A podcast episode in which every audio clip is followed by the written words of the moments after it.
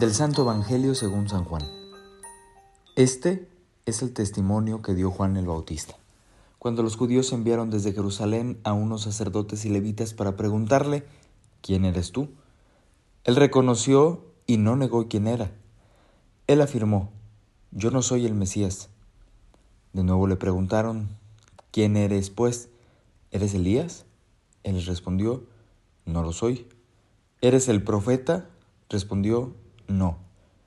Le dijeron entonces, dinos quién eres para poder llevar una respuesta a los que nos enviaron. ¿Qué dices de ti mismo?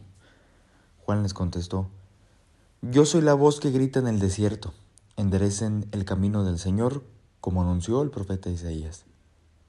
Los enviados que pertenecían a la secta de los fariseos le preguntaron, entonces, ¿por qué bautizas si no eres el Mesías, ni Elías, ni el profeta? Juan les respondió, yo bautizo con agua, pero en medio de ustedes hay uno al que ustedes no conocen, alguien que viene detrás de mí, a quien yo no soy digno de desatarle las correas de sus sandalias. Esto sucedió en Betania, en la otra orilla del Jordán, donde Juan bautizaba. Palabra del Señor. Los saludo con mucho gusto a todos, amigas, amigos el día de hoy, lunes 2 de enero del año 2023. Nuestro primer lunes del año, deseando eh, que estas fiestas eh, hayan sido realmente un momento grato en compañía de los suyos, que hayan pues, hayan sobre todo eh, ya podido hacer esa evaluación, ¿no? Ese cierre de año que el Señor nos ha permitido vivir y con qué actitud estamos nosotros recibiendo este nuevo eh, capítulo en blanco de nuestra vida que ya desde el día de ayer hemos empezado a escribir. Resulta muy difícil en ocasiones lograr ubicar y entender cuál es nuestra misión específica en la vida.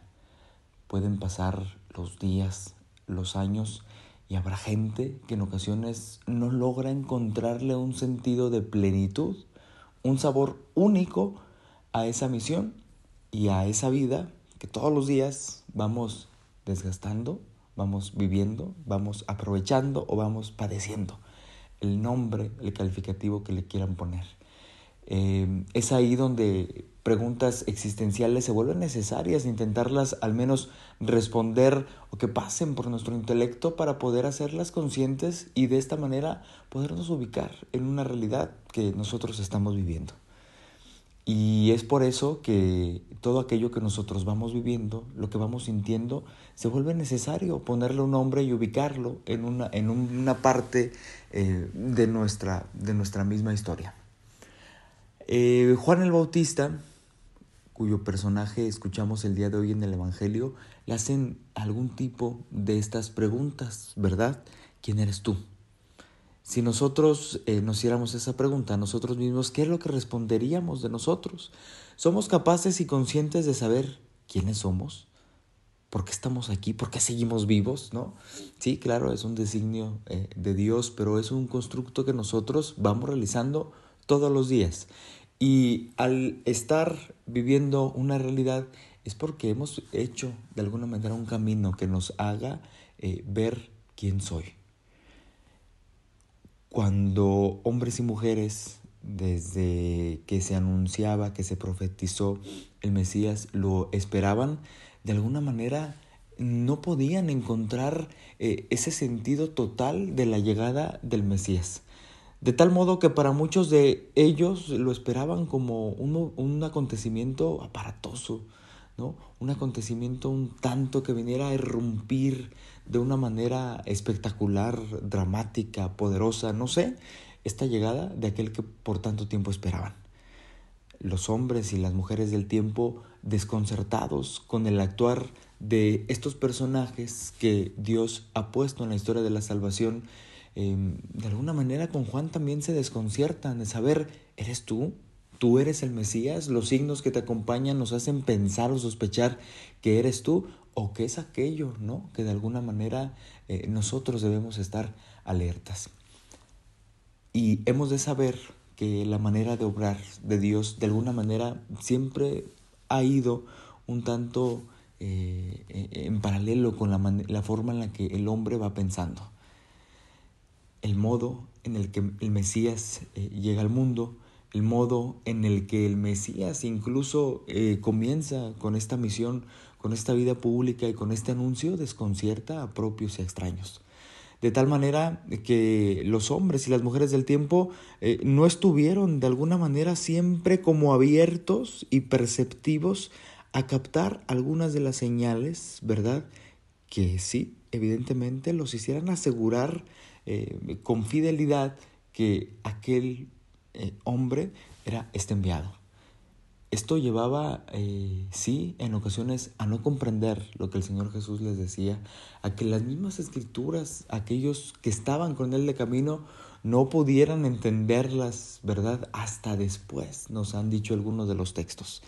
Juan el Bautista los, lo acompaña en diferentes signos, los cuales eh, anuncia él mismo aquel que ha de venir. Esta comitiva enviada, ¿verdad? Este, para preguntarle a Juan, ¿quién eres tú? Eh, desconcierta también a estos hombres. Eh, Juan sabe cuál es su misión y sabe que su modo es preparar. El nuestro es también como nosotros intentamos ser discípulos del Señor Jesús, es sí anunciar, sí comprender, sí hacer un camino y un proceso de discípulos que nos lleva a nosotros a entender, ¿verdad? A proclamar después aquel del cual nosotros intentamos estar convencidos. Juan sabía perfectamente cuál era su misión. Juan eh, sabía que la naturaleza eh, de, de, lo suyo era esta voz que grita, ¿sí?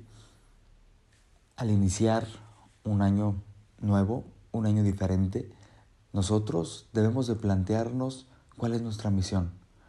Si la tenemos ubicada, habrá que luchar, habrá que fortalecer y habrá que apostar todos los días con entusiasmo y gratitud por aquello que el Señor nos ha encomendado. Si todavía no sabemos responder a la pregunta ¿quién soy yo? Habrá que pedirle al Señor que nos ayude por medio de su luz, de su sabiduría, a reconocer qué es aquello que está pidiendo de nosotros todos los días. Yo soy el Padre Néstor, les deseo una muy buena semana, deseo que el Señor les dé a cada uno de ustedes lo necesario para que puedan hacer de este año un año feliz. Esto ha sido Jesús para los millennials, nos escuchamos hasta la próxima.